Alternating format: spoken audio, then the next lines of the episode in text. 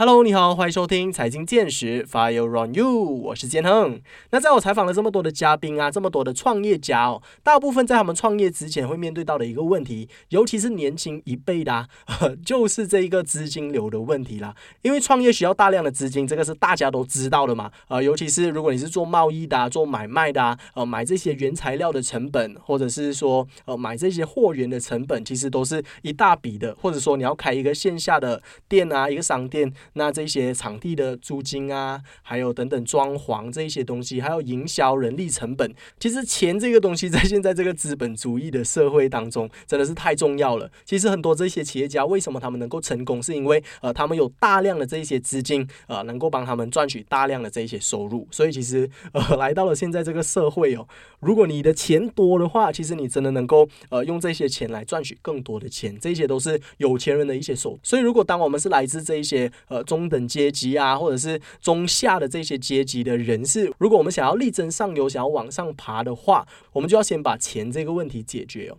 那大部分人想要在创业之前解决钱这个问题，第一个就会想到说，我可以先去打工啊，先存一笔钱，然后累积一些经验。那我有了经验以后，我就可以开始自己的一门生意哦。这个其实是一个非常脚踏实地、非常棒的一个方法。但是如果你想要加快这个速度的话，其实现在在这个市场上啊，有提供我们很多很多的选。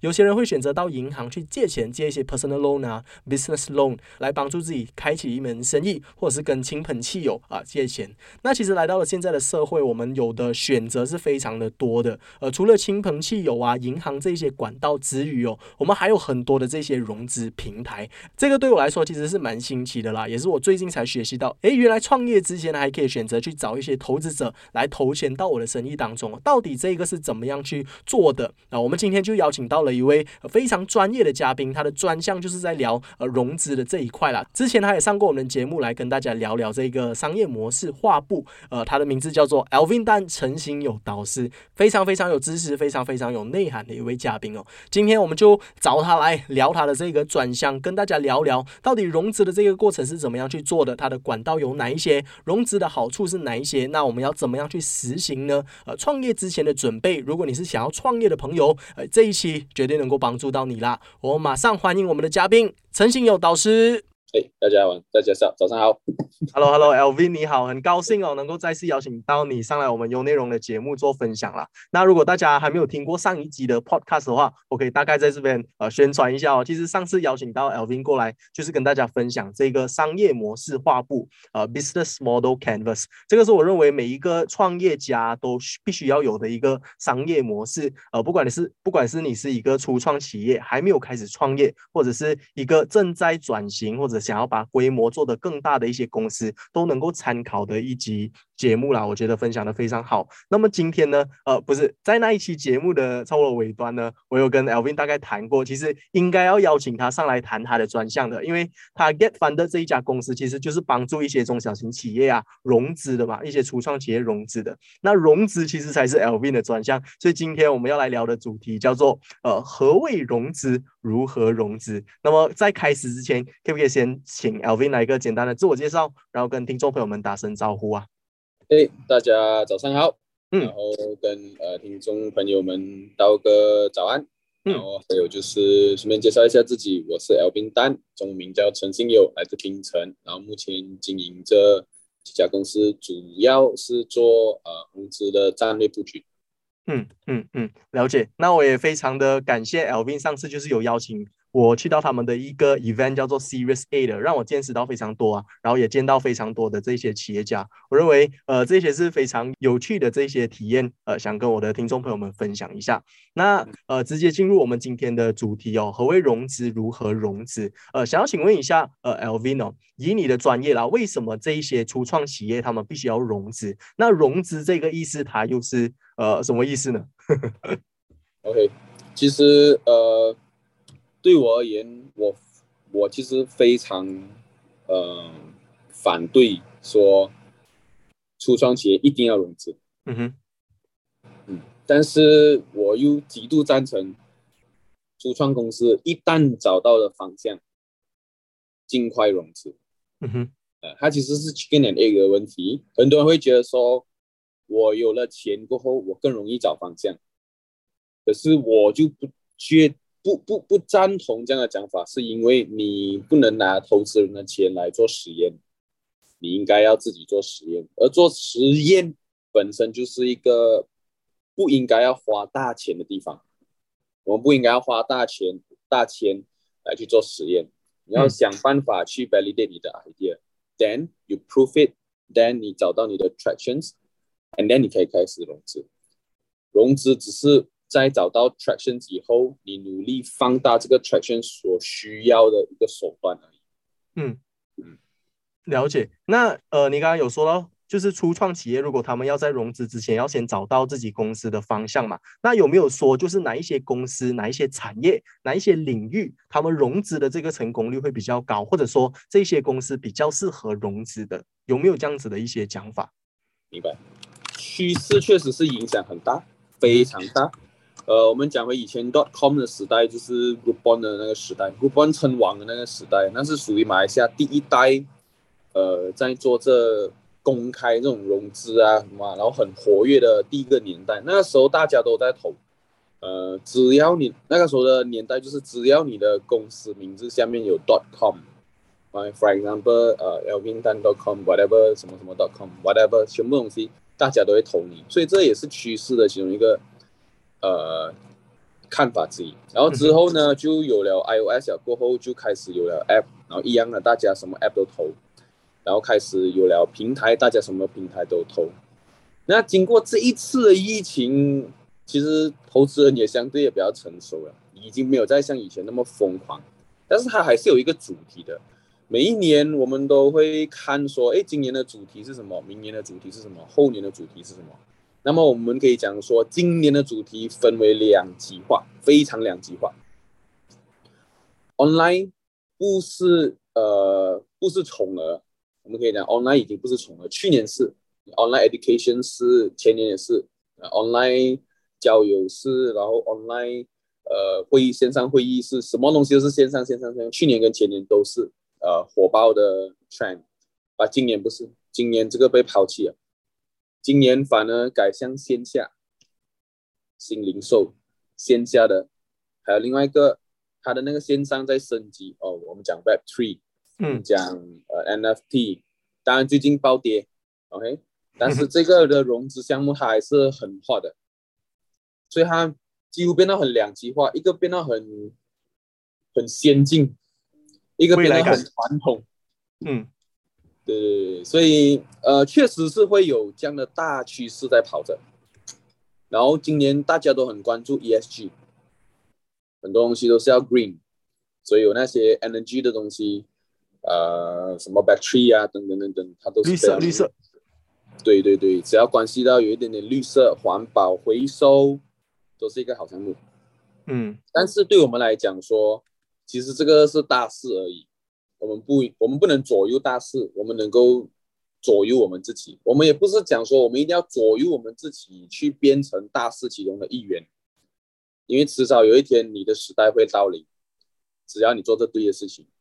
也有在不好的时代，但是做成一个好的 product 出来，好的创业项目出来也有，所以不一定要跟着大势，只是你要能够善用这个大势。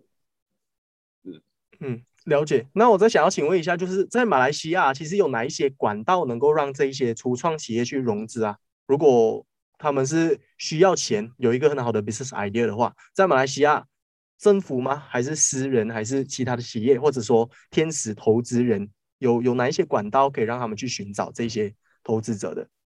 其实有一直以来我都有讲，有四个管道。嗯哼，有四个管道。第一个管道呢叫 friends and family 啊。嗯哼，OK。当然，这个管道是最容易的，但是也是最危险的，因为容易拿到钱，你几乎就不做功课，嗯，啊，因为太容易了，这个东西只需要开口。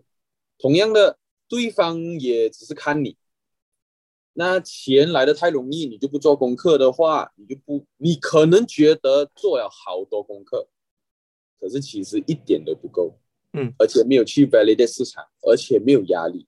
可能连 agreement 都没有签，什么都没有，然后只是口头上的答应。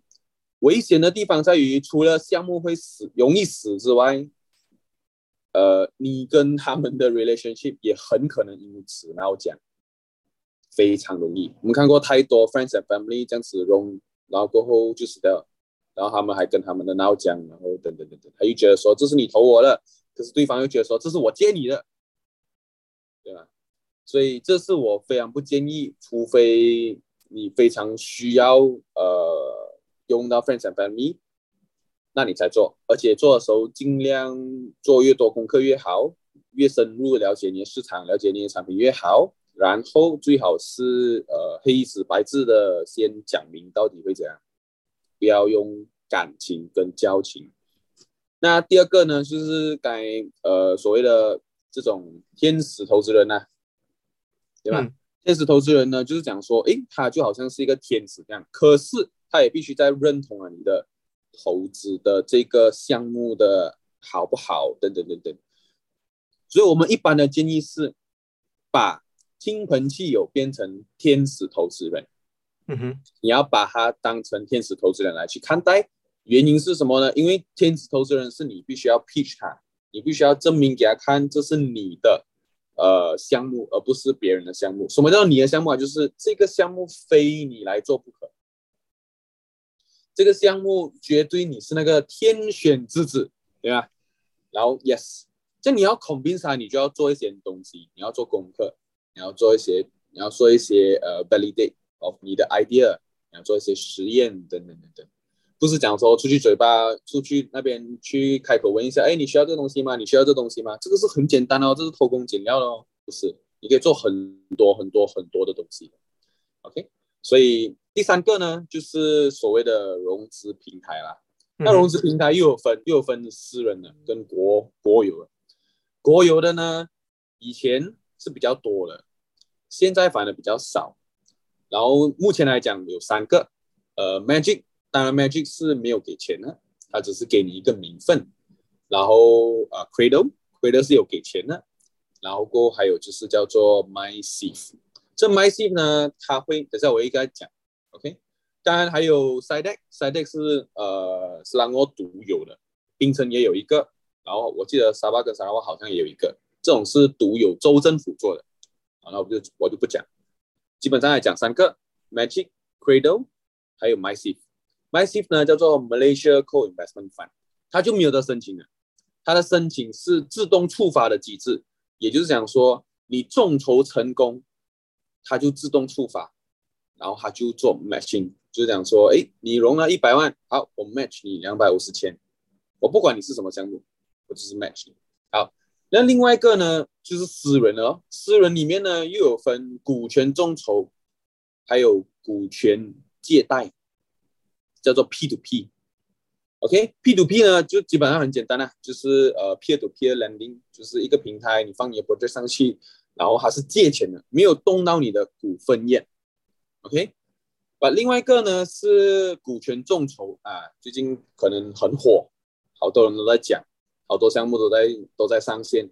呃，最火的平台呢有 Pitch In，然后第二呢 Ataplus，然后第三呢呃 MyStarter，然后第四呢 Funnel，还有还有整整总共有十一个有 license 的平台。而这些有 license 的平台呢，一旦你在上面 raise 到钱，它也会自动触发 MySafe 的钱，就是 Malaysia Co Investment Fund。所以这也是最近呃这些融资的呃趋势慢慢偏向众筹的原因，是因为政府还有在资助多一个呃呃呃四分之一的钱，所以让大家更加容易的去呃 raise fund 这样子的意思。好，将这个这个股权众筹呢，你讲难也不难，讲容易也不容易，但是目前。呃，success rate 是差不多在三十到四十 percent，哎，三十到四十 percent。然后呢，你可以 raise up 的 amount 是二十个 million，就讲说你一次啊，你可以 raise up 二十个 million，这已经是很厉害了，因为二十个 million 几乎是上市公司在 raise 的钱，所以很多时候很多人也会以为你做公开融资是犯法的，因为你不是 Berhad，你不是上市公司。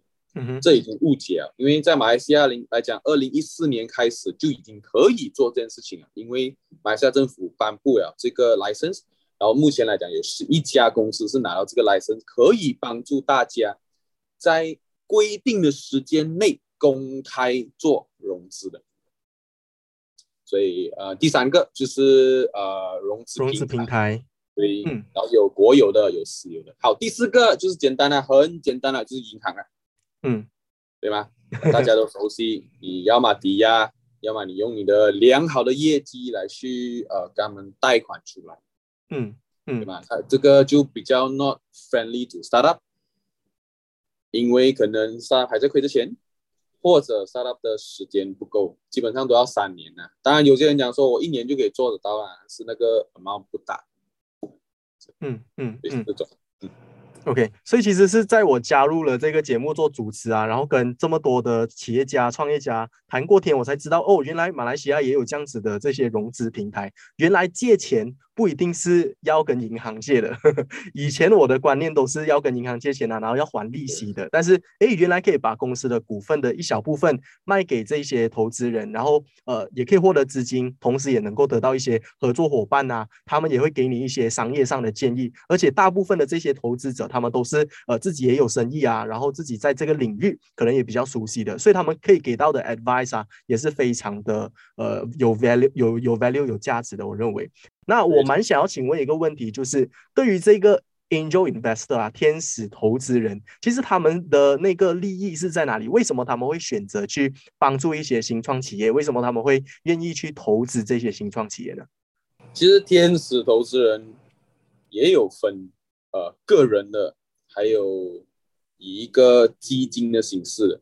什么叫做个人啊？个人就是哦，我是天使投资人，我就投你哦。嗯，但是如果是一堆人在一起的话，就变成是一个 fun 的一个基金，它就是所谓的 VC 啦，对吗？但这 VC 也有一个掌舵人，或者是呃，我们讲说看看钱看这钱的人，他就决定说这个钱应该投去哪里。好，这两个人他们的目标是什么呢？他们的目标原本历史上面第一次出现这件事情的时候呢，是呃，叫什么 Intel。他第一次做公开融资，而且那时候是打电话。诶，我问你，你要吗？你要吗？这样子，所以是很没有效率的。可是他们一天内就融了几千万。嗯，原因是因为他们的业绩是非常暴涨，他们想要再更快的去扩张的事情。好，像这些投资人，他们的目的是什么？原本以前的时候呢，就是我希望你上市，我早一点投资你。我上市的那个赚幅可能是达到几十倍或几百倍，当然同时我要承担的风险也需要承担几百倍或几千倍，所以它是一样的，就是呃，我们讲赌博来讲，它有一点像赌博，有一点赌博来讲，你玩那种最安全的可能是 fifty fifty 的那一种，它的赔率就是一哦，或者是零点九，对吧？可能还有一些水钱，那如果是呃，赔率很高了，对吧？同样的，它的风险也是一样很高的。对，那 VC 呢，就是在赔率很高的地方，在努力找到他们觉得优质的股、优质的公司来投它，然后顺便培养它。嗯，对吧？所以他们得到什么呢？第一个，他们得到是股权的增值。以前的时候呢，股权的增值就是哦要上市，可是现在呢，随着越来越多的 player 进场，因为我们有 VC 啊，哦，sorry 啊，我们先讲 angel investor 先，angel investor 可能他投了十个 percent 之后呢，他这个公司成长了一定的地步过后，可能他可以卖掉五个 percent 给一个 VC，嗯，诶，他已经他赚到了吗？他赚到他第一笔的股权增值的这个收益吗？他不一定要等到。他上市以后，他才赚那个上市的钱，他可以陆续的去套现出去。所以，哎，VC 套现多一次，哎，PE 又套现多一次。我们讲说，IB 就是 investment banker 又在套现多一次，所以一直不断的套现都可以。或者你真的是很能忍，忍到他上市，然后再来套现也可以。所以他们需要的东西什么呢？基本上他们比较少看重。股权分红，就是讲说，哎，你一年赚多少钱呢？你要分我多少钱呢？等等的，他们比较少看重，当然也有很看重这一些的，对吧？但是这类的人在投初创的时候，他们比较看重的是股权的增值，而不是股权的分红。当然有分红是 extra。嗯嗯嗯，OK，所以其实也是因为这个股票的差价，导致这些天使投资人想要去投资，也是。为了在未来能够赚一个涨幅，所以他们才会才会去投这些小公司。但是你刚刚有提到说，还有一个关键就是你要等到这个公司它真的是有成长，真的是有在赚钱，然后其他的一些 VC 也想要这一些股票，或者他们上市了之后才能够赚到这一笔差价。所以这个时间线可能是可以拉得非常长的。那我想要请问一下 L V，就是呃，你能不能够提供一些已经可能上市成功的一些？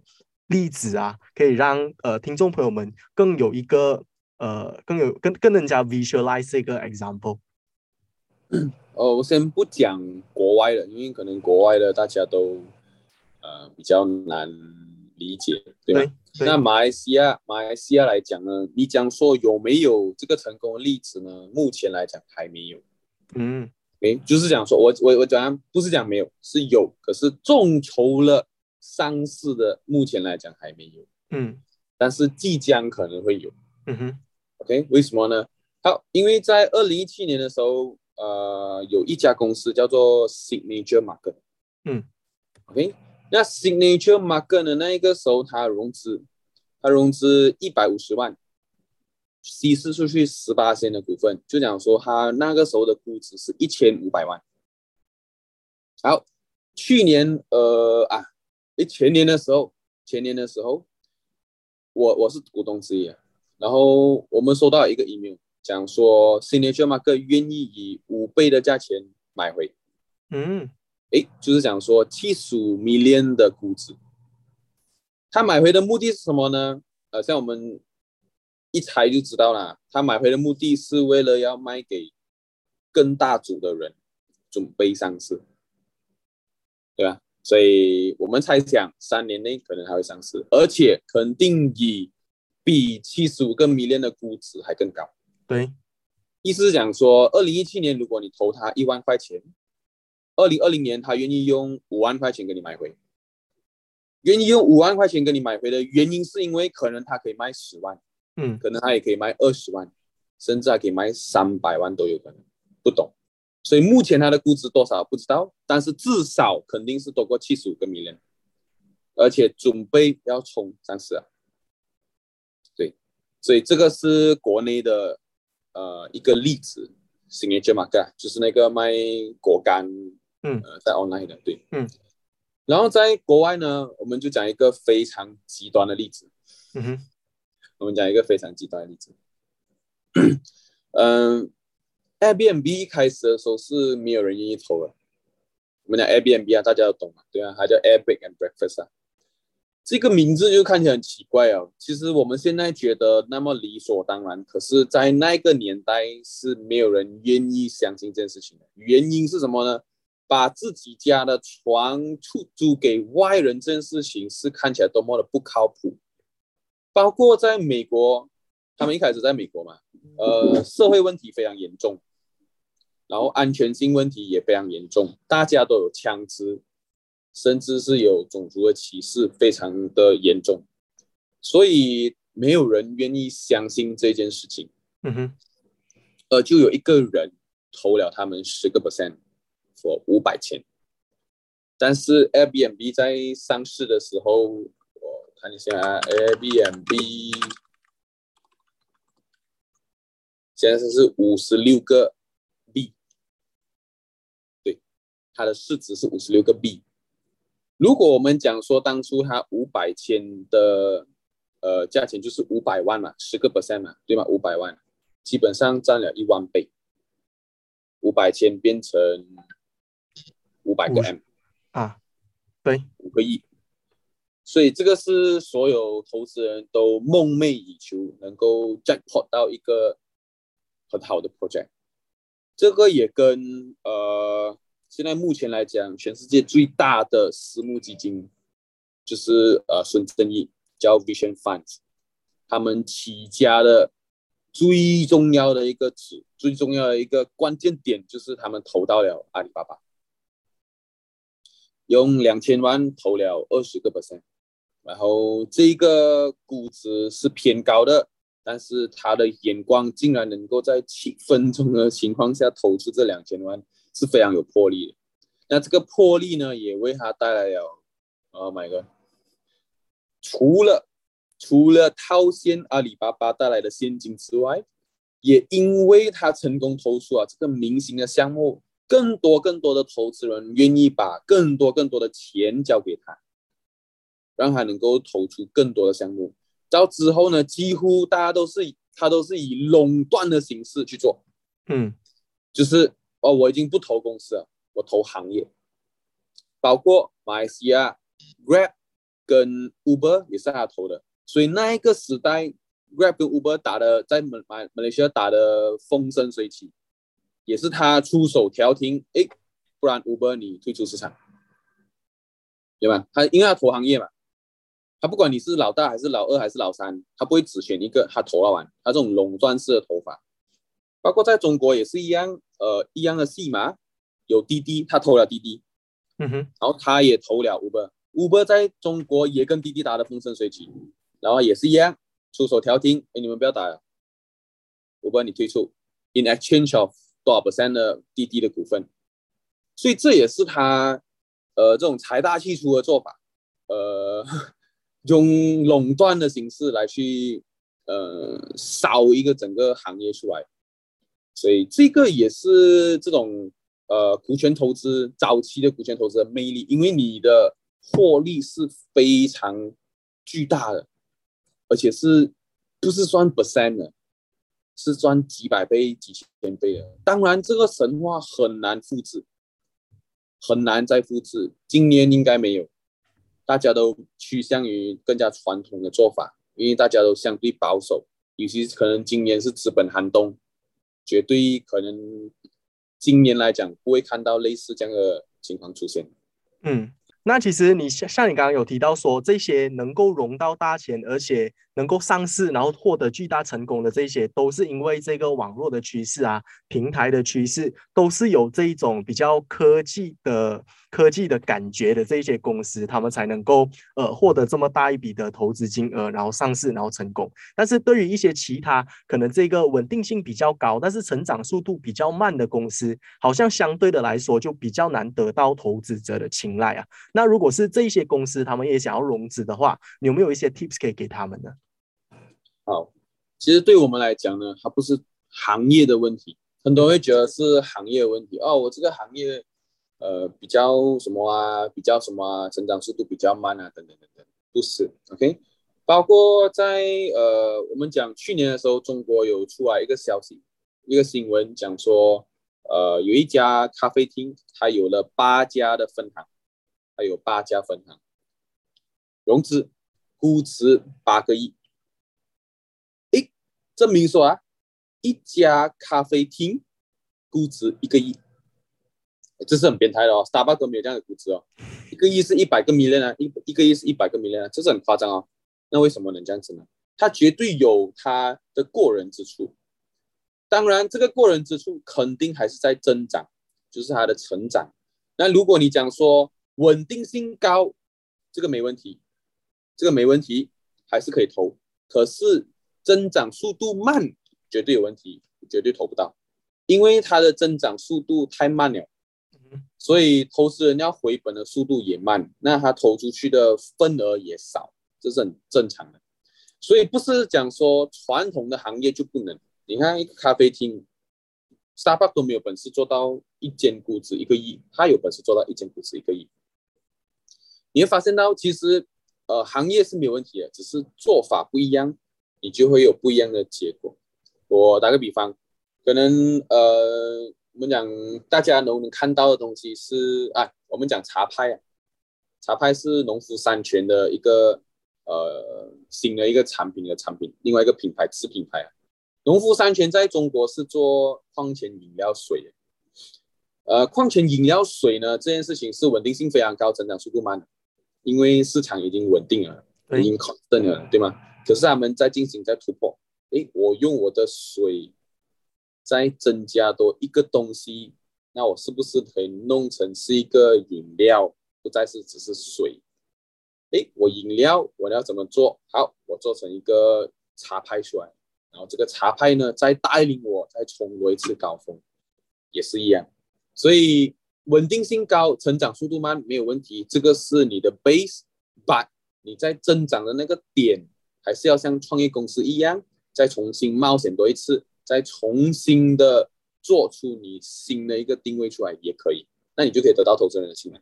那如果呃，稳定性稳定性很高，然后成长速度慢，然后不愿意改变的，那没问题，你还是可以继续做，不是讲说错，而是你可以用时间再做出来，然后可能再跟银行贷款，那银行就相对比较喜欢这样的东西，对吧？好，我们来开始讲到科技，呃，会带来很大笔的投资。其实我反而觉得科技不一定会带来很大笔的投资。现在反而是看到说，传统行业在善用科技的情况下，也就是善用效率的情况下，科技是为了它带来效率的，不是为了它带来呃光环的。它必须带来效率，而不是带来光环。所以在马来西亚最近有一个蛮火红的品牌，叫做 Juice Coffee，嗯哼，对吧？诶，这个就是一个传统的咖啡厅，Coffee Cafe，然后加入了。一个科技的呃元素在里面，原因是什么？因为他希望能够让他获客成本更低，留客的成本也更低，然后大家留在这边的 retention 更高，然后大家能 order 他的饮料的时候呢更快速等等。然后还要做一切东西是为了用户，而不是为了有这个科技。他为了用户，用户需要这个东西，他找到这个 alternative 就是这个科技，就是这个 app 等等。所以，他肯定，他肯定是成长速度很快的，因为他知道哪里有用户，哪里有什么等等，他去那边开，他就提前就知道了，所以这个更加能够得到投资人的青睐。嗯嗯，明白。那我这里想要从另外一个角度再切入，就是除了这一个行业本身有行业光环，然后还有它的公司的成长速度可以非常快之余哦，还有另外一点是能够让投资者去投资一个企业的，就是那个创业人本身啊。可能那个创业人本身是很有人格魅力的，那就算是他的这个行业没有太大的这个成长，不是没有太大的成长空间，暂时性还没有成长，但是也有很多人愿意投，这个事情是正确的嘛？你有什么看法？正确，正确，正确。呃，包括我自己本身有时候投资的时候也是看人，然后我明知道他做的东西是错的，然后我还是投，原因是因为做的事情错是可以改的。呃，钱可以再赚，OK，但是人不能，人非常难改。身为投资人千万不要妄想去改变一个人，改变人是最难的，倒不如我们改变自己，对吧？所以我们不会去奢望说，哎，我们说这个人他可能会回心转意，他可能会突然间开窍等等等，诶。呃，一个呃相对的指标来讲，说什么是一个好的人来投资？嗯，啊，第一点，第一点，绝对是需要有利他精神。嗯哼，绝对是要有利他精神，不是利己的。这个第一点其实也包含了很多，他在做的这个产品到底是不是利自己的？OK。还是他是真的有把用户放在心上，他为了用户而去做的这件事情。第二点，他在用钱的时候是否是利己还是利他？他在 spend 他的钱的时候是利己还是利他？很长情况下，我们会遇到很多利己的方的，拿了钱，呃，光鲜亮丽，这个是大忌，对吗？这样基本上是各种这种方的是。我们不投，嗯，因为拿钱来，你必须要靠拿钱来去做市场，然后够赚到钱，你再光鲜亮丽，那个是你的本事。可是你融钱回来光鲜亮丽，这个不是你的本事。嗯，所以看人来讲呢，基本上就是呃，该该我们讲的这几个，然后还有就是他的品德。所以品德呢，我们可能也会用一些方式来去做一些测试。就是讲说，打个比方，他来跟你讲，我要五百千，哎，你不能给他五百千，你给他三百，然后你跟他讲，这个两百，我不管怎样都好，你自己搞定。那这个意思是讲说，我不管你自己掏出你的家里面的那个仅剩的两百，还是你去跟人家借两百。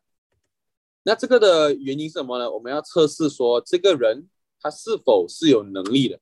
有能力的话，他家里有两百。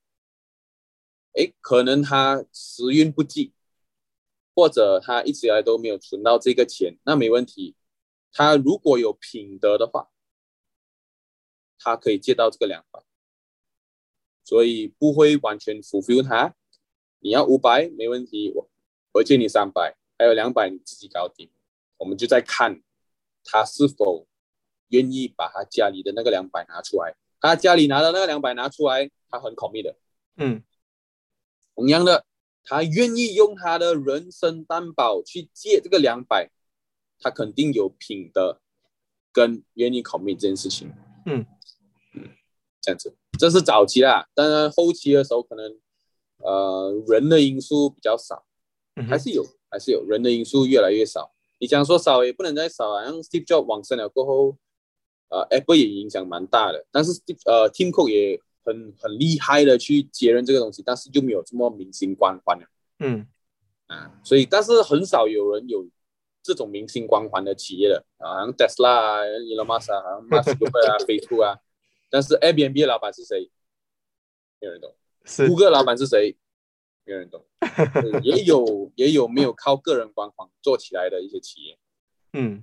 那刚刚我们已经谈到了嘛，就是融资的平台、融资的管道，我们已经知道了。那呃，必须要具备怎么样的条件，我们也知道了。如果现在呃，这一个这些创办人他们已经准备好要开始去做 pitching 了，那在做 pitching 之前呢，Alvin 有没有哪一些 tips 是可以给他们的？我们必须要做哪一些准备，来好让这些投资者对我们更加有信心呢？呃，做好准备，一定要做好两个。我们讲 document 来讲啊，怎么讲 document 来讲啊，就是做好两个，第一个叫做你的 pitch deck，第二个叫做你的啊 financial projections。嗯哼，诶，pitch deck 是讲说关于你这个项目你想要做什么，怎么做，然后你会得到什么。然后 financial projections 呢是讲说这个钱到底需要多少，你会怎么用，用了过后你会得到什么，然后他会得到什么，也就讲说投资人会得到什么。这个是基本上最基本的两件事情，那大多数人都只做第一个，也就是 pitch deck，但是不做第二个 financial projections，所以我就重点讲一下 financial projections。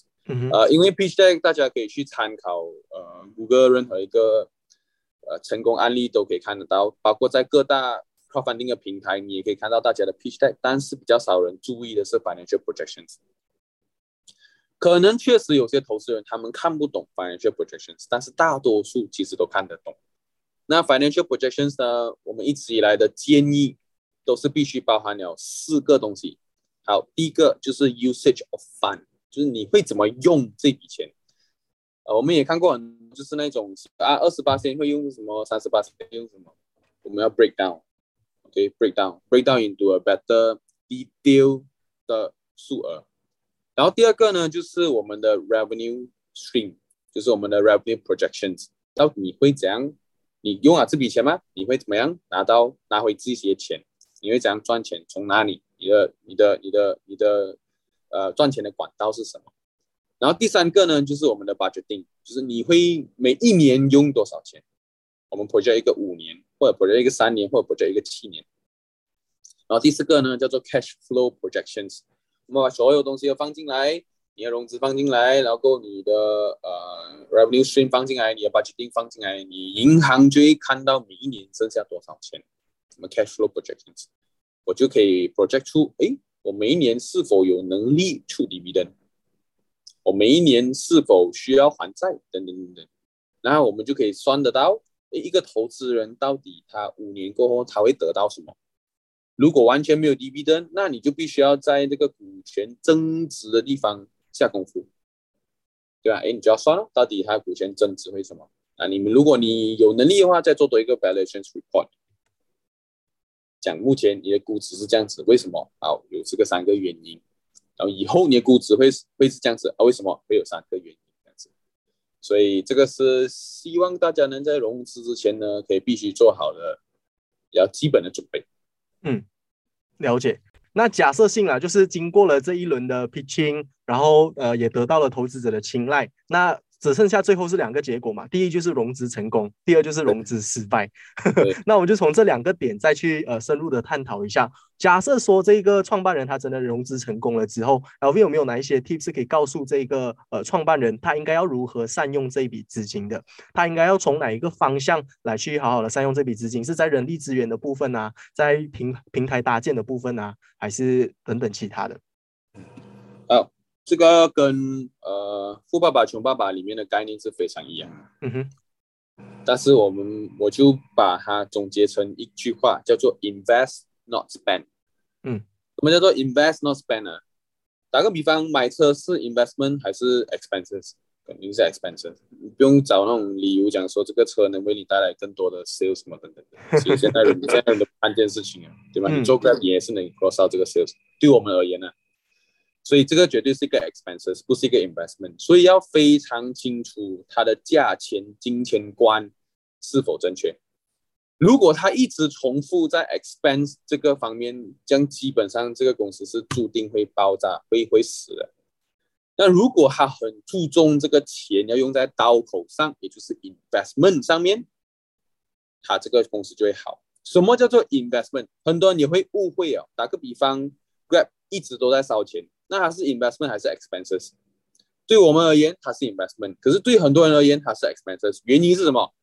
打个比方，今天我去搭 Grab，我去搭十块钱，Grab 竟然补贴我四五块钱，你就觉得 Grab 是笨蛋，对吗？可是 Grab 也很清楚，一旦你有了这个体验，它在未来可能一年内，它预测你可以在它的平台上面搭二十次。嗯，那二十次的十五块就是三百块，二十二两百块，因为你搭十块钱嘛，两百块。可是当初他用十五块来换取你的两百块，很值得，对吗？所以这就是他们的做法，他们其实是在 invest，他 invest 的是你这个 user，嗯，这个 user 在未来一年内，或者是两年内，或者三年内，在他们的平台使用的次数等等等等等等。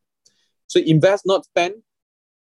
呃，看起来很容易，其实很难，因为大多数呃 founder 如果不懂的话，他会分不清到底他在做 investment 还是他在做 expenses。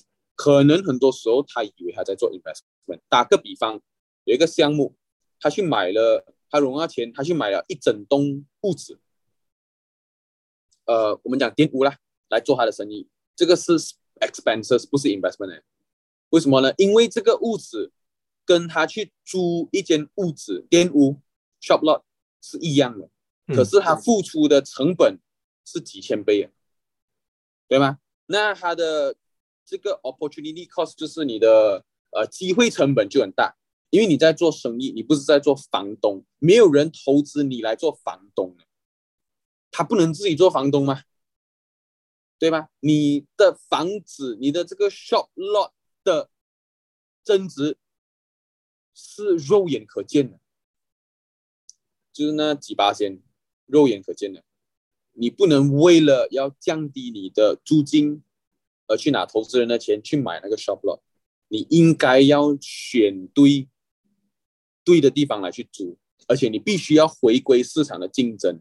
意思讲说，这个市场的租金增值原肯定有原因，不是不是这个物主的原因吧，而是这整排店都在增值。那因就代表说，这整排店都做得好，你不能用投资人的钱来帮你成为这个壁垒，保护你。那你是一个温室的小花，你就不能成长，你就 skip 掉了这个市场的机制，间接的也 skip 掉了你成长的机制。嗯。嗯，这个其实真的让我大开眼界。很多时候我们会以为这一个创办人他们融到钱之后就哇很开心啊，可以去庆祝啊，然后 就可以慢慢的发展你的事业。但是其实他们背负的这个压力是我们完全看不到的。像刚刚 Lvin 有提到很多这些例子，其实他们融到钱之后啊，还要更加的去埋头苦干，来去呃慢慢的发展自己的生意啦。真的是成功了之后才能够好好的享受他们的这些成就。诶，这个是。今天真的是学习到很多东西哦。我觉得我今天不是来做主持人，今天是来安静 听书了。嗯嗯嗯。那再来，我们往另外一个例子再看，如果是真的是很不幸运的投资，呃，融资失败了的话，那会不会代表说，就是这个投资者，哎，这个就是代表说，这个创办人他的生意模式是不行的，会会不会有这个可能性？呃，其实对我来讲呢，我会先攻击他，嗯哼，嗯，因为他在面对的是血量的投资者，因为投资者其实都不傻，也不应该傻。OK，你找到傻的投资人，那其实也间接证明你也傻，对吧？你拿他的傻的钱，然后大家一起傻，然后你的项目也傻，然后你就很容易死，这个也不好，对吧？那我们都是希望项目好嘛，对吗？项目成功，没有人想要融资来做做给项目失败的，对对吗？这样投资者不愿意投你，肯定有原因，可能可能。不是你的商业模式的问题，可能只是单纯的你讲的不清不楚，嗯，对吧？商业模式没有问题，讲的不清不楚。其实这个东西，你想说你融资失败冤不冤？一点都不冤，嗯，活该，嗯，对吗？你自己都讲的不清不楚，你的员工、你的团队怎么讲的清楚？对，确实。你要卖的时候，你知道那个 education 的 cost 是多么的高吗？对吧？请问，如果这个投资人投资你，来 bear 你的 education cost 很高，那不是白痴吗？嗯，意思是讲说，他不是在间接性教育你，甚至是给钱来让你学会怎么讲话吗？对吗？连讲话都要花钱，那很不合理，对吧？我们要做 invest，我们不是要做 spend，我们不是要做 expenses。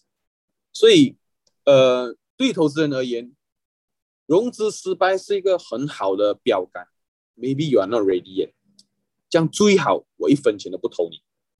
所以在马来西亚，其实呃，SEC 有这个蛮高的智慧的，他们会设一个 minimum 的呃 fundraising 的 target 跟 maximum 的 fundraising 的 target。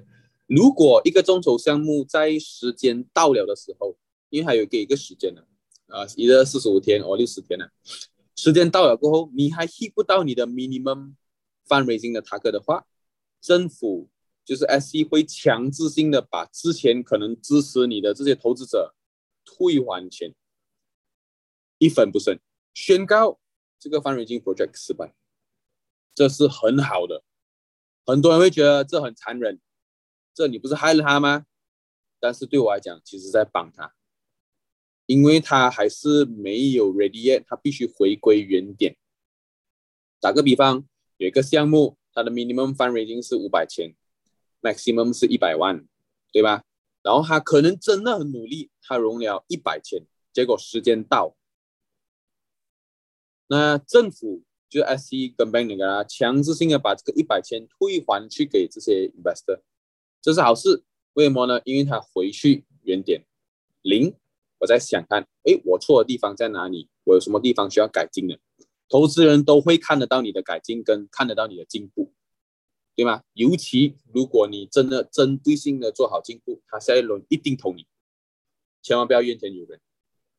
那如果 S C 他们没有这样的机制，他把那个一百千还是照样给了你，请问这一百千你能做什么？不能做什么？嗯，对吗？那倒不如不给你，不给你才是最明智。嗯，所以融资失败是好事，不代表一定是你的商业模式不管用，可能是，可能是，或者也有可能你选错投资人。嗯，你以为他们都是投资人，其实他们不是，对吗？这很正常，所以要懂得讲选择投资人，就是。有些人可能他就是专专投呃，我们讲饮食业的，然后你就一直找他投你的餐馆，哎，那个很好。但是有可能他投饮食业的，你一直找他投你的 online business，他不喜欢看到这种虚的东西，他喜欢实体，你找他投虚的，他有钱也没有用啊。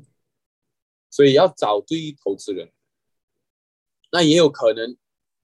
是这个呃这个 founder 他的用钱的方式不符合这个投资人的标准。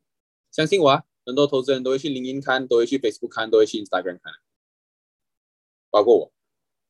要投资前，下看，看什么呢？看他怎么过活，怎么生活，是不是奢侈的？那奢侈，如果他很有本事，那没问题，对吗？但是不能用我的钱来奢侈。第二，他的心理建设是否够好？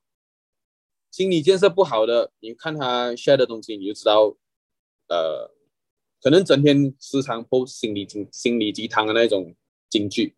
看起来是很励志，但是在我们眼里，他如果需要这个东西的话，他是不励志，因为你是内心不够强大，你不能自我疗愈，你必须借助这种呃外外部的力量的话，那可能，因为打个比方，你现在还没有拿到这一百万，你拿了一百万过后，你要承担是一百万倍的这个压力，嗯，你是否能接受这个一百万倍的压力？我。钱给你，我绝对不会，呃，两只眼睛关着，然后就去睡觉。我可能时不时就会问你，哎，你做怎样？你需要帮忙吗？等等等等，我要 update 一下进度。那你是否能够承担这一百万的压力？如果你在还没有这一百万的时候，你就非常面临巨大的这种心理的需求的话，那你一百万的一百万进来，你绝对不能，you cannot copy 的。你很难接受，你很难承担这个心理的压力，所以这也好，融资失败，因为你要成长性好。OK，我觉得非常非常的完整哦。从刚刚就是那个 pitching 的问题，就是讲的不清不楚那一点啊。其实我最近也蛮有感悟的一个，就是我发现到很多这些大企业啊，他们怎么样赚钱哦？其实我们一眼就看得出，它是一个很清晰，而且他会把它讲得非常简单的哦。我们就是卖手机赚钱的，但是可能它背后有很多这些商业的模式，来在帮助他制造很多不同的销销售的渠道。但是你会发现到很多的一些中小型企业啊，他们会把自己的 这个 business model 讲得很不清楚、很模糊啊，根本不知道他是怎么样赚钱的这一种，所以你就很清楚看得明白两个公司之间的那个区别是在哪里。然后之后后面的心理建设的问题啦，人格自己本身的问题，还有 business plan 的问题，我相信就是跟跟创业一样的啦，融资就是很多时候如果你自己。都不知道你想要做什么，那你拿到这个钱，你也不知道你自己要做什么，那你拿到这个钱也没有用嘛。所以很多时候我们必须要先把这些基本的功夫都先做好，那拿到钱之后才能够放大你原本有的这个东西嘛。钱我相信它始终是一个工具而已。如果你是一个好的好的人，那有这个钱它会放大你的好。那如果你是一个不行的东西，再多钱也也帮助不了。嗯嗯嗯，所以我觉得今天呃，我真的是来学习的，虚虚心向学，真的呃，学习到非常多东西。呃，通过 Alvin 今天的分享，也希望我的听众朋友们能够从今天的 Podcast 获益良多。那也希望如果下次有机会的话，还可以再邀请 Alvin 来跟我们谈其他的一些课题，因为融资的这个课题真的是可以讲的非常宽，也可以讲的非常深。所以里面还有一些水很深的东西，可能我们以后再可以带入出来了。那我们今天的 podcast 应该就到这里结束。L V 还有什么其他的点要再补充的吗？嗯，应该没有吧，就这样吧。OK，够多。